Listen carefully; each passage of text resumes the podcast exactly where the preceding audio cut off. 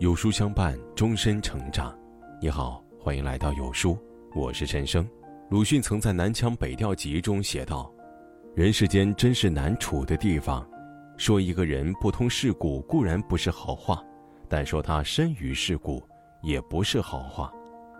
人活于世，最关键的是要把握好世故的尺度。若是不通世故，就会寸步难行；若是深于世故，便会失去本心。”可见，把握好世故的尺度不是一件轻松的事情。我们若想掌握好人情世故的分寸，就必须要明白世故的三重境界。唯有如此，才能从不近人情成长为世事洞明，最后超凡脱俗，得悟人生的真谛。围炉夜话有言：“意趣清高，利禄不能动也；志向远大，富贵不能淫也。”这句话里暗藏着一种与世隔绝、独善其身的孤傲。这种清高自持的品格固然令人敬佩，但我们生活在人际关系复杂的社会中，还是要以经世致用为准则。亲自投身到社会之中，体验人情冷暖，继而摆脱不通世故的蒙昧状态，这是通晓世故的第一层境界。从百草园到三味书屋，鲁迅的童年时。也有过一段无忧无虑的时光，可惜好景不长。由于祖父卷入科场作弊案，而父亲又身患顽疾，大量的开销让周家迅速衰败下来。作为家中长子的鲁迅，自然而然要担负起家庭的重担。也就是这个时候，鲁迅第一次深切体会到人情冷暖与世态炎凉，亲戚不闻不问。朋友装聋作哑，就连店铺的老板也是白眼相对，一脸冷漠。此时的鲁迅深受触动，以至于在后来的文学创作中也极其深刻地反映了人心的冰冷。正如他自己所说：“最好是莫问曲直，一味附和着大家；但更好是不开口，而在更好之上的是连脸上也不显出心里的是非模样来。”从一个初出茅庐的孩童到一个深谙旧社会的世故老人，这样的改变是只有在经历过世俗的锤炼后才能发生改变的。这其中蕴含着的，也并不是成功学里面的阿谀奉承，而是知世故。在阅读三国历史时，我们常常惊叹于诸葛亮为人处事的智慧，可他的侄儿诸葛恪。恰恰缺少这种对人情世故的感知。孙权为了考察诸葛恪的工作能力，故意安排他去做负责粮食调配的后勤保障工作。如果诸葛恪能稍微知晓一些人情世故，就应该知道，一般领导亲自给员工下达这种简单基础的工作，往往是考验他，也是为了日后重用这个员工。可是心高气傲的诸葛恪却不屑于做这样的工作，结果把事情干得一塌糊涂，这让孙权感到很失望，以至于后来诸葛亮写信替诸葛恪赔罪，并希望陆逊可以照顾一下这个不通世故也不够圆滑的侄儿。虽然有这样的保护，但是诸葛恪性格上不通世故的弱点还是很明显的，陆逊不得不当面告诫他。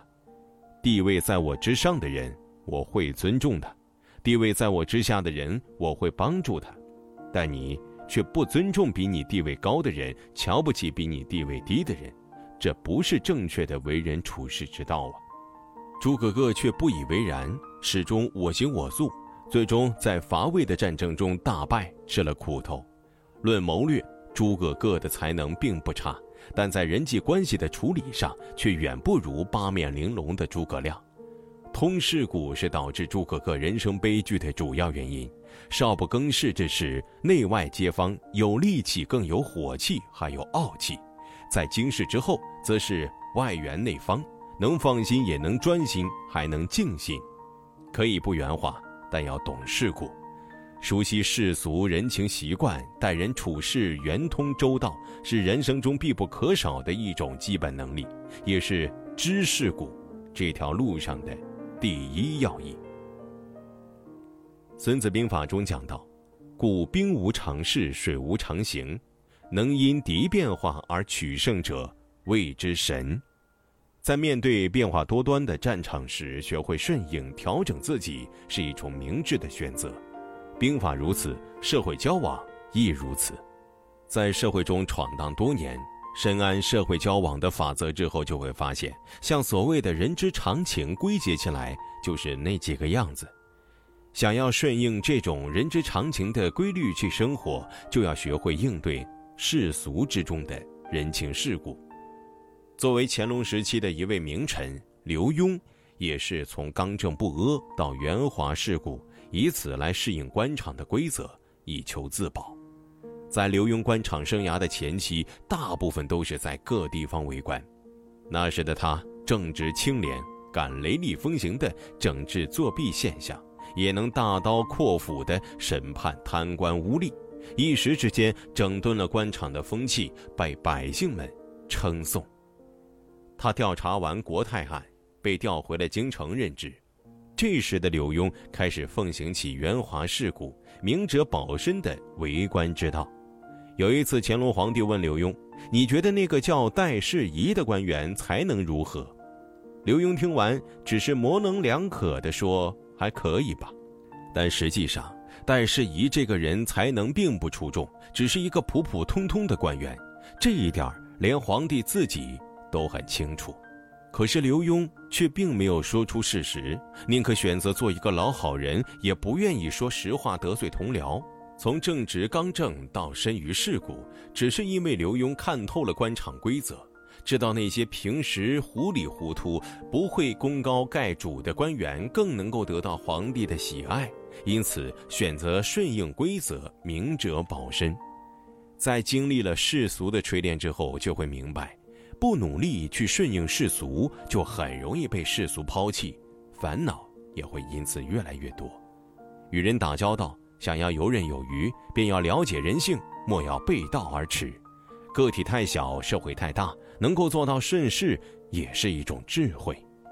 杜荀鹤。在《夏日流题·张山人林亭轶事》中留下这样一句话：“闲语先生化身世，浮名薄宦总悠悠。”经历了入世顺势的境界之后，对世故进行扬弃，从深于世故的泥沼中挣脱，方能达到人生佳境。